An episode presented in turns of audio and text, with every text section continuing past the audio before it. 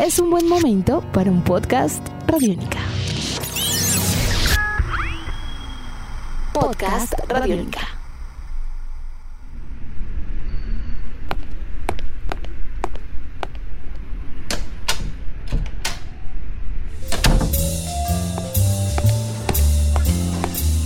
En Radiónica, una cita con el profe.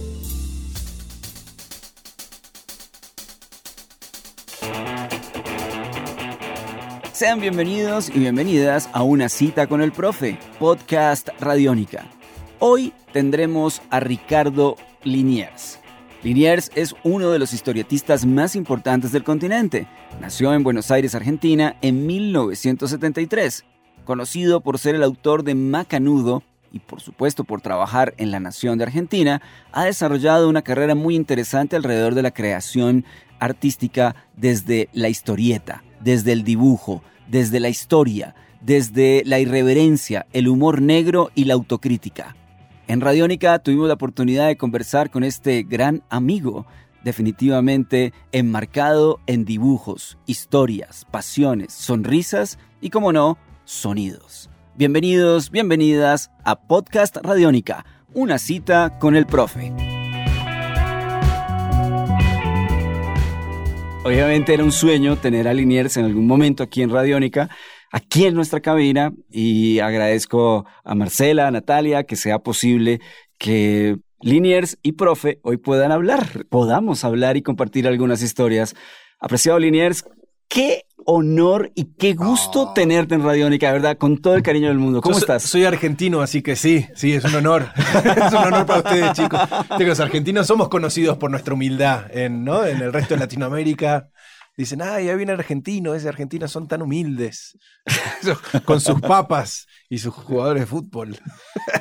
Y sus bandas. Y sus, ah, sí, y qué sus, lindo. dibu- y sus dibujantes. Ah, Si hablamos de Mafalda, si hablamos del Eternauta, si hablamos de tu obra. Te agradezco, sí, claramente. Hubo una caída ahí bastante abismal, pero te agradezco el exceso. Pero sí, Kino y el Eternauta de Solano López y Westergel es mi infancia. Es como yo aprendí a ser lector de libros. O sea, como aprendí a pensar con ideas de otra gente. ¿no? Y después llega Fontana Rosa también, me imagino. Claro, sí, y Caloi, y Maitena. Lo que tiene Argentina no sé por qué, porque siempre eh, la industria está en crisis, la historieta, ¿no? Pero igual siempre se generan nuevos dibujantes, historietistas y humoristas gráficos. Así que no sé qué, hay algo ahí en el agua. Hay algo especial, hay algo especial para que sé que es complejo llamarlo el arte gráfico, el arte tenga una trascendencia y, Mm. y una lectura tan importante de la universalidad desde Argentina. Sí, a mí, yo me acuerdo cuando empecé a dibujar historietas, que fue en los noventas, y justo en ese momento habían cerrado todas las revistas de historieta por otra crisis más argentina, económica, que eso también somos bastante buenos haciendo. Y entonces habían desaparecido todas las revistas de historieta y todavía no, no existía internet, ¿no? Como, ah, voy a ir a publicar online y entonces ahí voy a encontrar mis lectores. Era dibujar en el desierto. Uno dibujaba para sí mismo y dos o tres amigos más.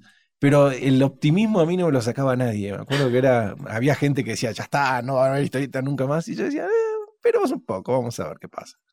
Bueno, Y ahora eh, está mejor que nunca la historieta. está en un momento muy, muy importante. Yo te tenía una primera pregunta y es la siguiente. Hace unas tres semanas, dos semanas quizá, entrevistábamos a, a Alberto Montt Uy, pobre y,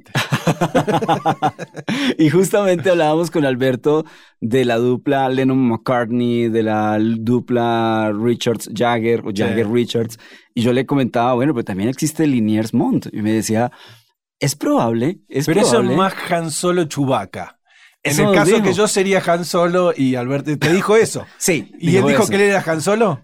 Él dijo que. No, él, él Él se asume ser como Chewbacca. Chewbacca, ¿no? él, él asumió ser Es una Chewbacca. cuestión de physique du rol que le da. no, la verdad es que con Alberto me pasó lo mismo que con Kevin Johansen. Como que esas cosas que en la vida es raro que te pase una vez, que de grande descubrís a alguien que se vuelve un hermano. ¿Viste? Como esos amigos que uno se hace en la infancia, que te quedan para toda la vida, pero viste que de grande es más difícil que aparezcan esos. Con Kevin Johansen me pasó eso, me pasó que me crucé con uno que es hermano, Adorado Kevin Johansen. Exactamente. Y con Alberto me pasó de nuevo, digo, ¿de nuevo? Me pasó con otra persona que conozco y que vamos a subirnos a los escenarios y a viajar por, Qué rara que es mi vida. Bueno, y, hay algo también muy especial, Ricardo, Liniers. Dígame Álvaro, profesor. Álvaro, profesor. Porque en el caso de Alberto existe algo muy interesante, es un, digamos, su esencia ecuatoriano-chilena. En el caso tuyo, por supuesto, Argentina. Y creo que es una dupla que es muy evidente alrededor de un continente que ha roto fronteras, de un continente al que no le ha dado miedo romper fronteras. Doy ejemplos, el MTV de los 90, el, el, Amores Perros de González Iñárritu, que fue una ruptura en cuanto a la banda sonora, cuando aparecen bandas argentinas, mexicanas en, en esta banda sonora. Hoy la tecnología ha logrado, digamos, entre sus virtudes, también romper muchas fronteras mentales, físicas. Y estamos hablando de un ecuatoriano chileno trabajando de llave con un argentino. Me parece sorprendentemente grato que exista esa dupla en ese sentido, porque volviendo a, bueno, Han Solo y Chewbacca, estamos hablando de dos planetas diferentes, dos razas diferentes. y no sé dónde Han Solo, no me acuerdo. Yo no sé dónde viene.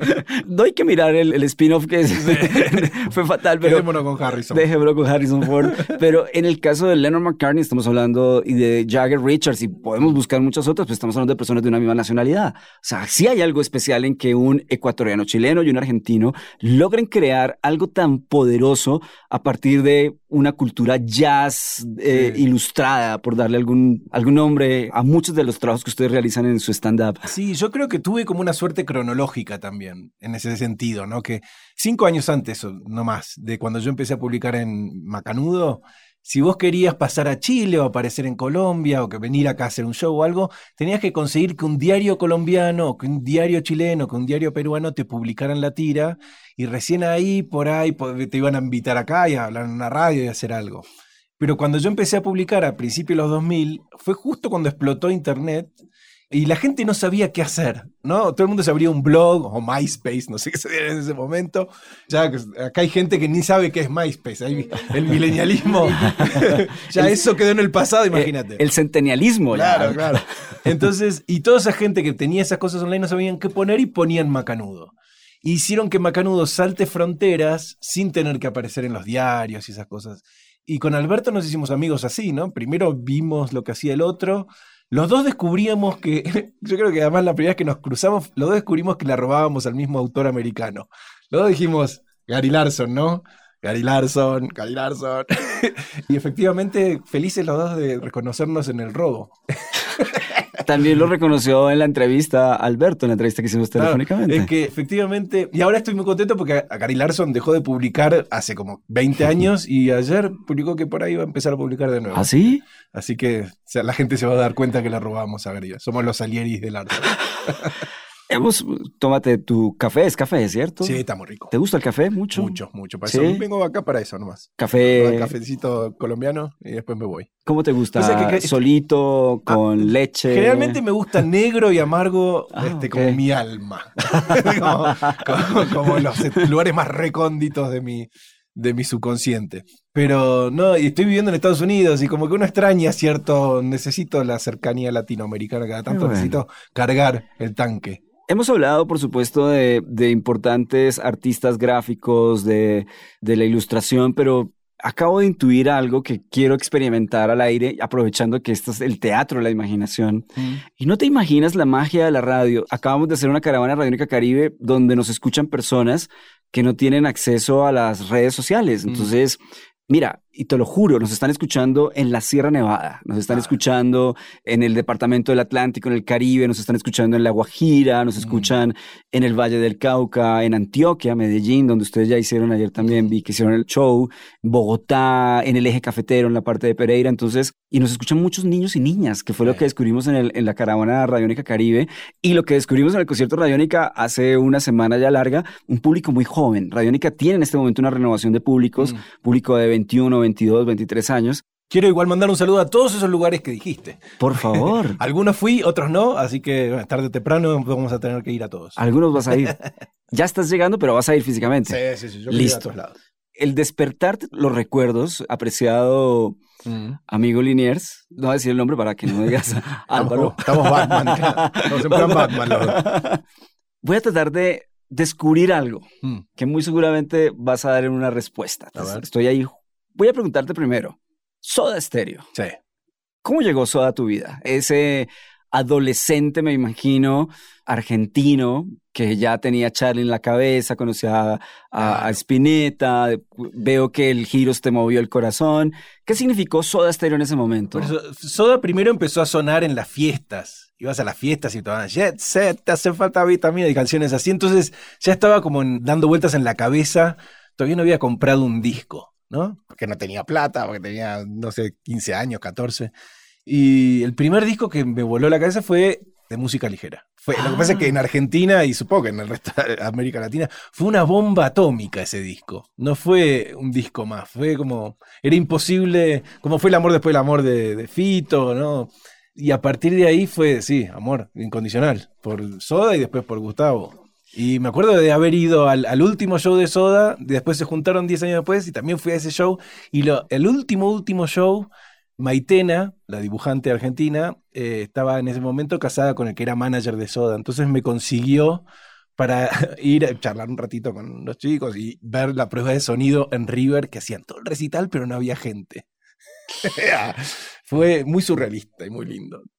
Va la pregunta que te tenía guardada. A ver. Está claro lo que ocurrió con Kevin Johansen, mm. que es muy fuerte y es un proyecto que afortunadamente Colombia ha sabido entender, ha sabido acompañar, sin duda alguna. Pero ¿existió alguno de estos músicos que te he mencionado, el primero que pudo haber inspirado algo de tu arte como tu trabajo como artista gráfico, como dibujante, o sea, de pronto dibujaste a Charlie, dibujaste a Spinetta. a, todos en algún momento los dibujé gracias a todos ellos llegué a otros artistas también, porque me acuerdo que Fito hablaba de Bukowski, entonces iba a leer a Bukowski. Este, Charlie hablaba de, Stevie Wonder, entonces buscabas a Stevie Wonder. Había como, la cultura para mí se pasa muy así, como por vasos comunicantes. Entonces todo eso me influye. A mí me influye... ¿Dibujaste a Charlie de pronto? Sí, hay eh, por ahí, de hecho para revistas lo dibujé, lo dibujé en una historieta una vez que era era como Charlie o un personaje que tocaba canciones con Charlie, no me acuerdo, era un desastre. Era muy al principio, todavía no había publicado nada y me lo crucé a Charlie y le mostré ese dibujo en un estaba viendo disco Charlie. Yo fui con mi dibujito, Charlie, te dibujé en una historieta. Ah, qué bueno. Eh". y, me escribió Say no more en medio del dibujo y me fui con lo tengo en algún lado ese dibujito. Muy bien. Ahora aparece Kevin Johansen este disco es eh. precioso, este disco es precioso. Lástima la voz de Kevin, ¿no? Lástima la voz. y cuando, cuando hablábamos con Alberto Montt, Alberto, digámosle Alberto. Alberto. Sí, tú y yo, Liniers, profe. Exacto, nosotros somos ah, superhéroes. Alberto es Clark Kent. hablábamos sobre una esencia también yacera, mm. sin duda alguna, alrededor de lo que significa, voy a decir, el espectáculo de ustedes dos, eh, el show de ustedes dos. Pero esto también proviene de, un, eh, de una esencia pop híbrida con sonidos latinoamericanos, además con la misma historia de Kevin Johansen, que nace en Estados Unidos, ¿cierto? Mm. O sea, eh, todo este punto. ¿Qué ha significado y qué tienes hoy que recuerdes alrededor de esa experiencia de girar con Kevin como humano, mm. como artista y que se haya logrado explorar algo gráfico, sonoro tan poderoso? Eso fue cuando uno empieza a hacer una carrera, te habrá gustado la radio, me gustaba dibujar, te podés plantear ciertas, no, ojalá que algún día publiquen un diario, ojalá que por ahí llegue a Uruguay mi trabajo, así es internacional. Yo sé, mi fantasía era Uruguay. Entonces, uno se puede imaginar hasta ahí. En ningún momento de ningún tipo de versión de mi cerebro entraba, ah, ojalá algún día conozca un argentino que nació en Alaska, que le gusta Leonard Cohen y que le gusta no sé qué, y que me diga, venite conmigo de gira, y siendo que vos no sabes tocar ningún instrumento y tenés absolutamente falta total de ritmo, puedes subirte al escenario y te vas a subir esta fiesta de lo que es, ¿no? Estar arriba en un escenario. No había manera de imaginarme esto. Y aparece Johansen, ¿entendés? Y es en serio como, más allá de todo, porque uno podría pensar que lo, lo, hizo por, no sé, porque le caí bien, o lo hace porque el público lo agradeció. Y Kevin es muy generoso, con el público primero, ¿no? Él quiere que todo el mundo salga con la panza llena del recital o de su casa si te invita a un asado o algo, quiere que comas y te trae cosas y te trae vino y hasta que no podés más, Kevin no para. Entonces, a lo que voy es que si pueden hacerse amigos de Kevin Johansen, háganse amigos de Kevin Johansen. Maravilloso. Voy a citarte. Alguna vez en una entrevista de las que encontré decías, abro comillas, Sí. el arte debe portarse mal, Sí, cierro comillas. sí. Debo decirte lo que pasa a veces en la vida. Espero me entiendan muy bien los artistas colombianos. Pero la semana anterior a mí me llegó una frase Mm. y era, el arte no se debe acomodar, el arte debe incomodar. Sí. Quisiera que de pronto profundizáramos en ello porque ahí me sentí identificado cuando el arte debe portarse mal. Porque me parece que, y esto, en mi opinión, ¿no? Sirve para un dibujante de historietas, y sirve para un bailarín, y sirve para un escritor de novelas. Vos tenés que conocer las reglas de tu disciplina artística, ¿no? Vos tenés que, o la historia, o tenés que haber consumido y entendido lo más que puedas. Todo lo que puedas, si sos historietista, historietas, si sos cantante de música, etc.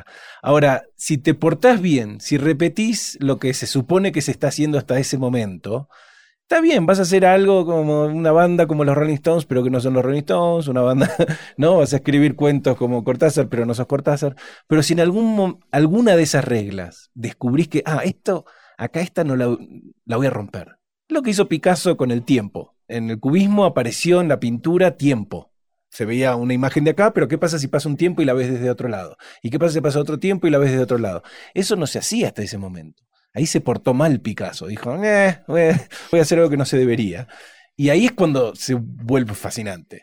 ¿no? Ahí es cuando pasa de ser un pibe que tiene un talento natural y pinta muy bien como un gran maestro a alguien que hace algo realmente original y que empuja todo para adelante. Entonces, lo único que veo que en Macanudo, en mi historieta, me porté mal así como te estoy diciendo, es que en las tiras diarias, en los diarios, hay muchos tipos diferentes de tiras, pero todas tienen un tipo de humor. O sea, si vos haces, no sé, Mafalda tiene un humor social realista, si querés, ¿no? Después Kino va a un humor más surrealista, pero Mafalda tiene ese tipo de humor. Una historieta puede tener humor político, otra historieta puede no tener personajes, otra puede ser poética siempre, pero generalmente tiene un solo registro de humor. En Macanudo yo cambio el registro de humor todos los días. Un día es poética, otro día es de humor negro, otro día es de humor de observación. Y eso generó que un montón de tiempo gente me odie y diga, esto no se entiende. Pero el momento en que la gente la acepta como lo que es, creo que ahí tuvo como mayor impacto. En esa persona que acepta, ah, esto es raro así. Vamos a ver qué pasa con esto. Y nos incomodamos a nosotros mismos. Eh, sí, Si no, hay que ser un poquito incómodo. He encontrado en muchas entrevistas un héroe narrativo, Sí. Wes Anderson, Sí, sí. hablando de incomodar y hablando de portarse mal. De romper reglas, claro. Hay reglas cinematográficas básicas que rompe Wes Anderson. Para empezar, cómo se filma un diálogo. La primera clase de, de- de cualquier universidad de cine te dice cómo se filma un diálogo, por arriba del hombro, rompiendo, no sé, como la línea de visión, no sé cómo se llama, porque yo no estudié eso, pero se firma de arriba un hombro, del otro hombro, siempre del hombro opuesto para no marear a la gente, pero no se hace un diálogo de frente a la cámara. Y Wes Anderson hace que los personajes hablen a cámara y después rompe eso y hace todo absolutamente asimétrico y, y después sintetiza un montón de cine en sus películas, ¿no? De cine europeo, de, inclusive hay Charlie Brown, hay cualquier cosa metida ahí adentro, más allá de la música. Hay eh, J.D. Salinger, hay de todo adentro de, de sus películas. Son como cajitas de música muy perfectas. Hay gente que le molesta esa perfección, pero a mí me gusta la obsesión enferma de él. De bueno, vamos a poner acá atrás un soldadito, acá atrás tres libros, acá sé. Es bueno, es bueno Wes, el bueno de Wes. Ahora está haciendo una película sobre la Legión Francesa. Oh, ¿Sabes con qué sale? porque obviamente iba a hacer una película sobre la Legión Francesa ¿Cómo tarde o temprano este hombre. Te voy a hacer una pregunta que te va a parecer extraña, pero ¿cómo se dibujaría el metal? ¿Cómo dibujarías el rap? ¿Cómo dibujarías Mm, mira qué lindo. la electrónica? ¿Cómo dibujarías el punk?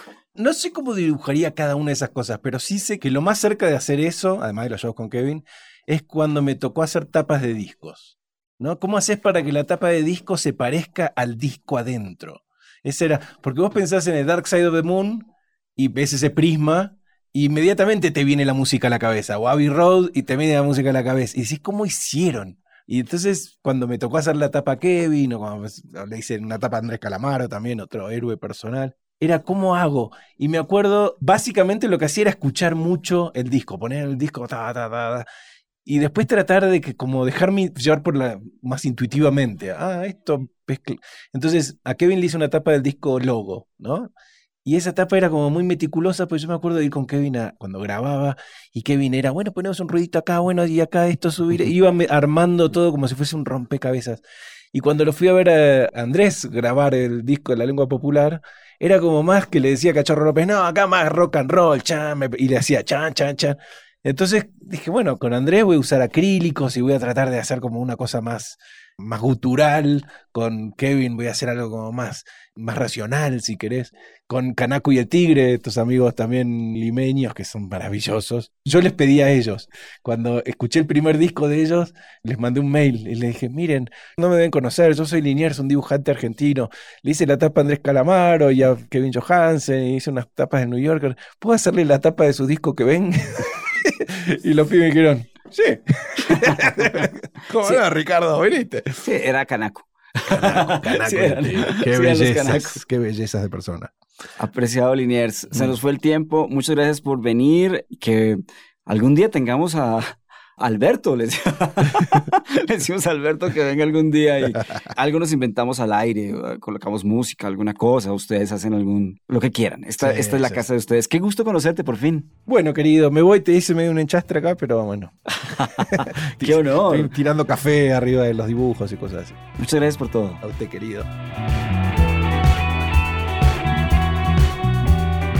Y así llegamos al final de nuestra conversación con Ricardo Liniers. Mi nombre es Álvaro González Villamarín y esta es una cita con el profe, podcast Radiónica. Si te gustó este episodio, nos encantaría saber qué opinas y continuar la conversación en arroba radiónica o arroba profeastronauta con el numeral Una cita con el profe.